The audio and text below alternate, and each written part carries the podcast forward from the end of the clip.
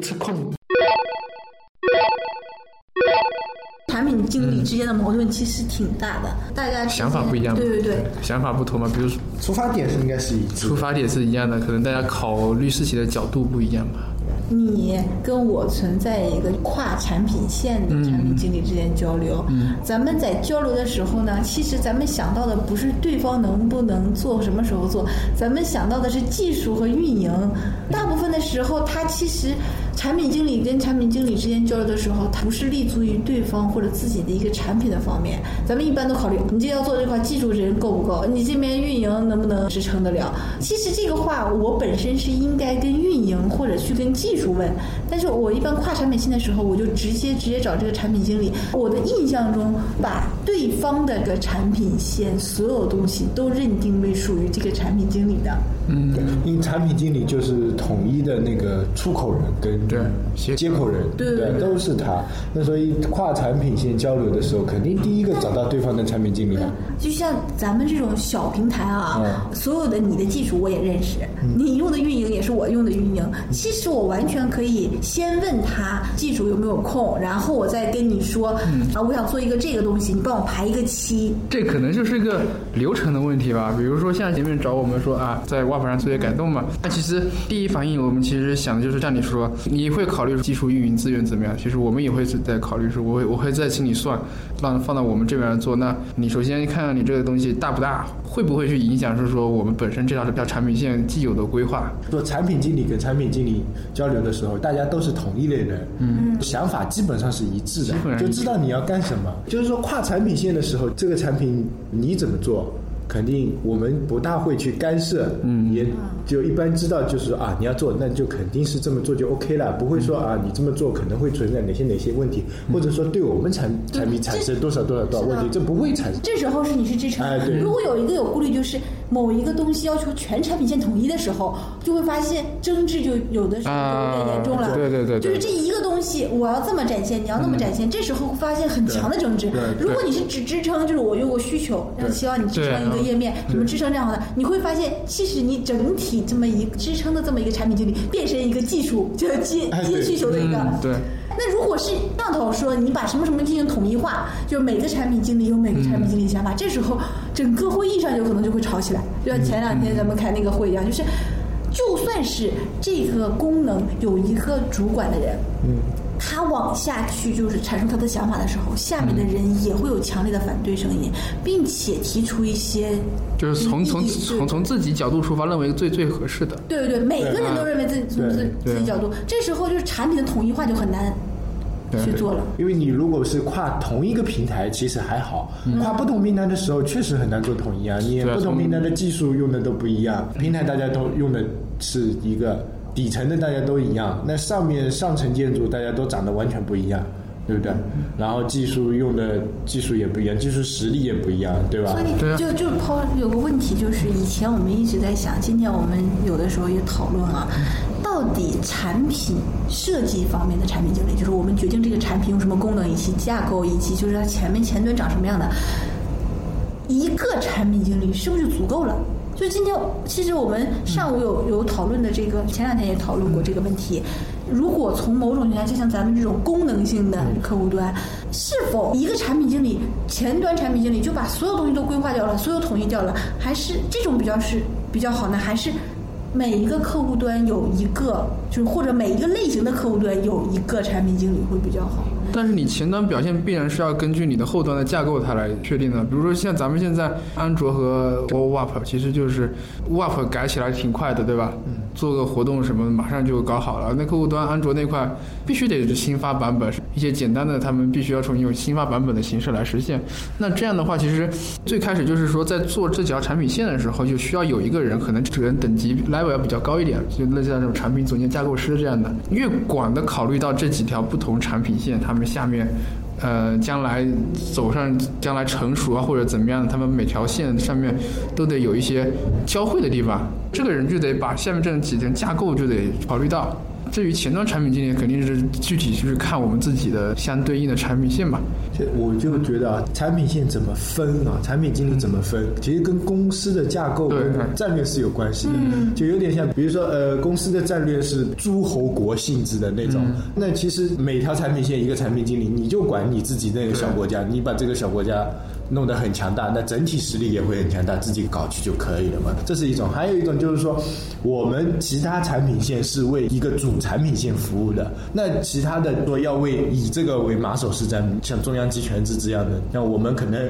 每个人的任务可能是不一样的，有些产品线可能是给他导数据的，有些产品线是给他当渠道用的，有些产品线是给他拉用户用的，最终还是汇聚到他这条产品线上来嘛。那这个时候的话，产品线基本上是统一的话，那就是说以这个主产品线的主规划为主，下面你就自己做吧。分到你每个人的任务不同的话，其实这样做的话，有一个产品经理也差不多了，下面就执执行执行就可以了。但是你如果说都是大家都是综合国性联合国性质的，那你就你自己搞自己嘛，对吧？再联合到一起再对外打嘛。但虽然对外你可能可能是你比如说像腾讯这样，你对外是这么大一个公司，但是它里面完全不一样的，游戏归游戏。QQ 不 QQ 对吧？你说游戏的想让 QQ 的去帮他做一个，他内部竞价来，就像就相当于是另外一个公司去找腾讯合作，同一个道理一样的，只是内部就是说可能交流起来方便一点而已。相对来讲，付出的代价会小。这样的话就是横切竖切，就以前我们说过产品线横切竖切，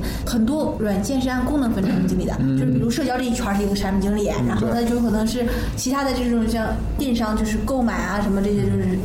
就是它是按功能分的。那有些是按产品线分的，这个其实现在的情况来说是什么样的都有，都有，但是都有。如果是按整个的一个公司良性发展的话，哪一个步伐更快一些？我觉得按产品线来分更新迭代有可能会快一些，但是它总有侧重，每一个产品经理都有会侧重。其实就说句俗话，套用我们邓爷爷的话，让一部分人先富起来，这是一个策略。然后让不富的人去死吗？所以先富，对呀、先富带动后富，就是这个。结果先富的人就管自己走了，后富的人就去 死吧，是的呀。现在腾讯不是把它的微博产品线就给它切掉了吗？切掉了吗？搜索以前也是被切掉的，腾讯很多东西啊反正都是被切掉。它是属于那种这个产品线不行，它想东西是小团队的，我就把你切掉，切掉，切掉，切掉，就就像割块一样的。这个东西感觉这块有点烂了，切掉扔掉。这个也要看你公司在什么阶段，因为像腾讯，比如说腾讯这么大的公司，它的现金流产品已经很。有几个了，所以他是去，比如说他做搜索也好，他做微博也好，只是一种防御性的策略，不是进攻性的策略，所以他切掉也就切掉了。反正我 QQ 这个你们这个这个圈子已经建得很好了，然后如果说你们要攻破我这个圈子，我先前面卡几道，那如果能卡住你发展起来，哎，那 OK 呢，嗯，那牛逼，对吧？这是大公司，小公司就像咱们公司这种，咱们能活下来，是因为有输血才能活下来，对啊，并不是因为咱们的生。造血。能造血或者生命力顽强，现在的情况就面临着有可能我们的输血会在一定时间就断掉，嗯，变成了一个要自己造血，要自己造血，并且要自己有这种运作机能，就把旧的血给它盘活的这种情况。那时候就要壮士断腕了呀。对，其实很多公司也会出现这种情况，尤其现在这种中型、中小型的公司都会出现这种情况。但是我觉得这个其实是很难面对的，领导面不面对我们是没所谓，但对于执行产品经理来说，这个。东西其实是很郁闷的，最赚钱的那一部分，很多产品经理是不想碰的，就执行产品经理，因为这一部分虽然说最赚钱，但是赚钱也不是进到自己腰包里的，而且做了之后就跟当孙子一样，就是最赚钱的这一部分。那你小产品呢？你想做一些自己小步快走的产品呢，很容易就被切掉了，切掉了就切掉了。这因为你没有什么收入，很容易就被切掉。如果你小步快跑做得好的呢？那做得好的那这是肯定，你不能往好的说你。咱们往做失败的就是或者是普普通通，就是普普通通很容易不好不坏，就很容易被切掉。执行产品经理，我在这个公司里，我可以有选择的余地，但是我发现每一个选择余地前面都有坑的。我跳槽与不跳槽变化不大的，职业产品经理其实都是跳槽不跳槽，其实都做差不多东西。他跟技术和领导阶层不太一样的，基本上要么做实行，要么做需求，所以差不多没什么大区别。对对。所以现在的情况就是，当。执行产品经理面对公司现在的这种状态，怎么办呢？你其实你要安守着自己这种小饭碗啊，那你的资源会越来越少，因为资资源会倾向于给那些大盘的然后但是资源一少呢，你又就不太容易翻身。嗯，就是你想做好，对对对，就出不来。但是你这个小产品现在，如果你不搞一搞呢，你有可能就被人啐掉了。我觉得这真的是跟一个公司的规模包括它的战略是有关系。比如说，像我之前那些公司，最开始的时候有两条产产品线，其中一块就是那个移动端嘛，嗯，另外一块是网页版嘛。然后那个移动端呢是做那种企业级市场，跟这些企业去合作，在做企业培训这样的。然后那另外一块的那个网页版呢，它其实最开始是因为它先做了网页版，它主要目的是面向那个普通大众嘛，跟财经这样一个大众做一些服务的产产品。往下走呢走呢，因为大家知道，就是我们面对普通大众的收费型产产品哈，相对来讲是比较前期就是比较难难很快起来的。但是呢，给那个企业级的这块呢，就是说前期可能会看到一两个单子就会进来，嗯，付钱也快。走了一段时时间之后呢，就那个公司规模相对比较小嘛，那个资金成本可能没办法养起两个大规模的产产品嘛。老板就觉得，哎，你现在这个面向普通大众的，虽然是说你给我占住了位置，然后也有比较好的一些合作方的平台，呃，流量也还可以，但是我们现在很难变现。那么给企业那块的呢，虽然说磕磕碰碰啊，那个钱可能没没进几个，但是合同至少签了嘛。然后他们就觉得说，哎，那这样吧，我们就把这个面向普通大众的给啪嚓砍了啊。这个时候就是跟公司规模是有关系。那不可能说，如果放到像像腾腾讯这样的，它前面几个它就把它当做你防御性的东西，那反正我前面先花钱嘛砸嘛。如果说是是那个能起来就好，这个但是这个周期可能相对比较长，比如腾讯微微博当年就是为了那个狙击新浪微微博嘛，那也至少也搞了应该也有个四五年吧，现在到现在这个这样一个阶段才把它作为一种战略性的放弃。对你别说腾讯微博了，新浪微博不是也没怎么赚钱吗，对钱其实是最看重的，就看你变现能力嘛但。是所以特别是对于这种精耕细作就很难。对，国内这种环境对对对，就是。现在的情况，就是我们能接触到的，大家都希望可以短时间，这个短时间就是五年之内，五年甚至更短。对，甚至更短，三年之内三年必须有现金流或者是盈利。那你就算亏损的话，起码你能看出盈利的这这个个方向，明显的方向。那这样的话，执行产品经理就会有一个执行产品经理的取舍。就是我本来是可以精耕细作的东西，我认为这个东西其实五年内五年打底是很重要的。所以就就会就会导致导致没有打底的时间了，就赚钱。底所有的你的层没做运营位、广告位上面去很多很多，但是你真正去做服务的那一部分就很少，就很凹糟的。或者就会导致说你这个产产品，刚刚前前期啊，明面明面前讲是可以运营的，但是随着你运营的深入，因为你毕竟需要不断的去捞钱进来嘛，就会发现缺这个功能，缺那个功能，这个或者这个功能不完善，那个功能不完善，然后但是要改，这个时候又没办法去给你底层重新供好，是的只能采取一些小修小补的那些它那个措施，但就是一个恶性循环啊，这次给你修补好了，下次可能又会发现这次修补这个修补又导致了另一个问题，这个问题就很像装修房子一样的，这是个无底洞。是的就你可能本来就是本来想着我我装修我家房子用预算二十万，然后你就开始啊，其实一般都会超预算。嗯然后你如果这时候你说你家里有钱啊，没关系，超预算就超预算往上往里面砸钱就好了嘛。那最后装修出来的房子可能跟你的想象的还是蛮一一致的，可能坚持个三五年还是可以的。万一你预算只有二十万，做着做着就超预算了，那没办法，那你只能砍东西啊，是的对不对？你说本来是用实木的桌子的，好算了算了，用用用用强化强化板的吧。然后你本来说用用高高级一点的墙纸的，那你说只能用什么涂料啦这种。